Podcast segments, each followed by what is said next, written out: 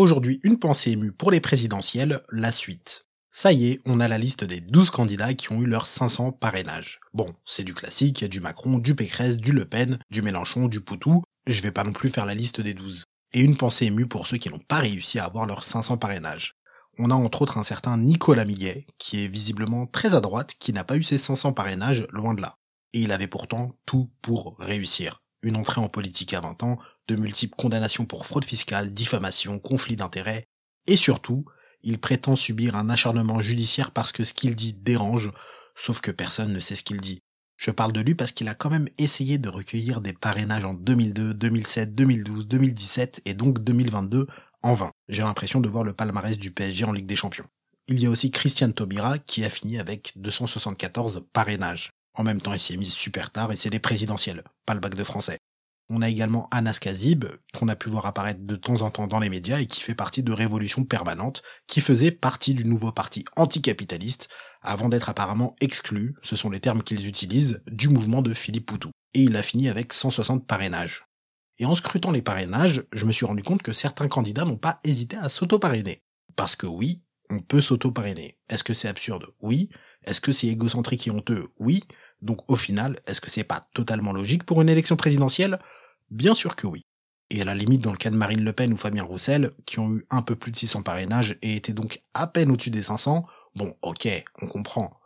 Mais Valérie Pécresse et ses 2600 parrainages ou Anne Hidalgo et ses 1400 parrainages qui s'auto-parrainent, elles sont clairement nées à une période où la honte était encore en phase de prototypage.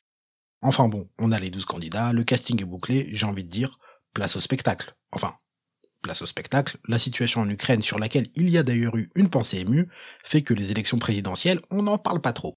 Ou alors Marine Le Pen et Eric Zemmour ont arrêté de dire des dingueries, ce qui est aussi probable qu'une femme noire présidente, soyons sérieux.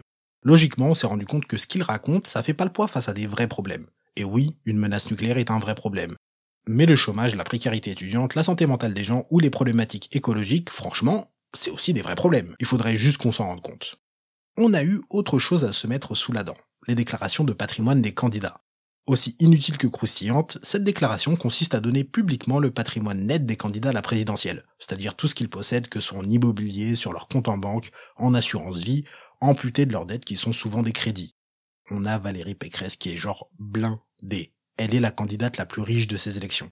C'est sûr qu'avec 9,7 millions d'euros de patrimoine, t'es pas au nouveau parti anticapitaliste. Éric Zemmour est deuxième avec 4,2 millions d'euros, Jean-Luc Mélenchon troisième avec 1,4 million d'euros, dont 1,2 pour son appart à Paris. Ça se met bien, mais il y a des choses bien plus surprenantes. Emmanuel Macron n'a que, entre guillemets, 500 000 euros de patrimoine. J'ai été excessivement déçu par son patrimoine. On nous a vendu le Macron banquier d'affaires, le Macron ami des riches, le Macron ultra-capitaliste, et tu te rends compte qu'il n'est pas propriétaire et qu'il est juste quatre fois plus riche que Philippe Poutou. On dit tout le temps que Macron aide les gens très riches à être encore plus riches, mais malgré tout, il reste leur ami pauvre. Et c'est une belle leçon d'altruisme. Fin du point patrimoine. Pour ce qui est de la campagne en elle-même, il y a deux choses à noter. Premièrement, Emmanuel Macron monte ultra vite dans les sondages, mais genre vraiment. J'ai jamais vu Mbappé aller aussi vite. Il stagnait autour des 25%, et il est désormais entre 30 et 33%.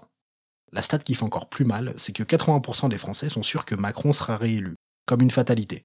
Parce que dans ces 80%, il y a certainement une majorité qui ne votera pas pour lui, mais qui voit bien qu'il n'y a personne de crédible et ou souhaitable pour lui barrer la route.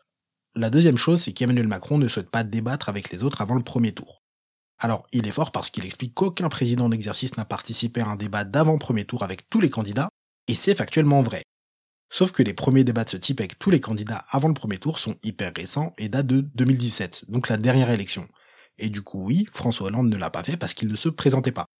Je veux pas comme président d'un gars capable de sortir un argument factuellement vrai, mais qui n'est pas du tout valable quand on y regarde de plus près. Les techniques de pervers narcissique, on n'en veut plus à l'Elysée, s'il vous plaît. Après, sa tactique de je suis loin devant, si j'évite les débats, je prendrai pas de balles perdues, elle est assez intelligente. Un débat avec Zemmour, Mélenchon et Le Pen sur mes côtes, on me paye, j'y vais pas. Ce choix de non-débat, il renforce aussi une vraie interrogation sur la possible élection d'Emmanuel Macron. La légitimité de sa réélection. Faut pas être un génie pour comprendre qu'il ne paraît pas très légitime aux yeux de beaucoup de Français à être président. Au second tour de 2017, j'ai l'impression que ça a beaucoup plus voté contre Marine Le Pen que pour Emmanuel Macron. Mais si en plus il s'extirpe des débats et obtient une victoire en passant sa campagne à se cacher, son quinquennat risque d'être mouvementé et sa relation aux Français encore plus fragilisée. Après, est-ce que c'est quelque chose qui le tracasse? Je suis pas certain. Bref, la campagne présidentielle a commencé sans vraiment commencer, Ça me va, on n'a pas encore les polémiques les plus crasses sur tel type ou tel type de population, histoire de gratter 2-3%, le cirque n'a pas encore commencé, et j'ai pas hâte qu'on ouvre leur cage et qu'ils aillent se battre dans la fosse aux lions soi-disant pour nous, alors qu'en vrai c'est pour eux, bien que ce soit devant nous, le peuple. Sur ce, je vous dis à très vite pour une nouvelle pensée émue.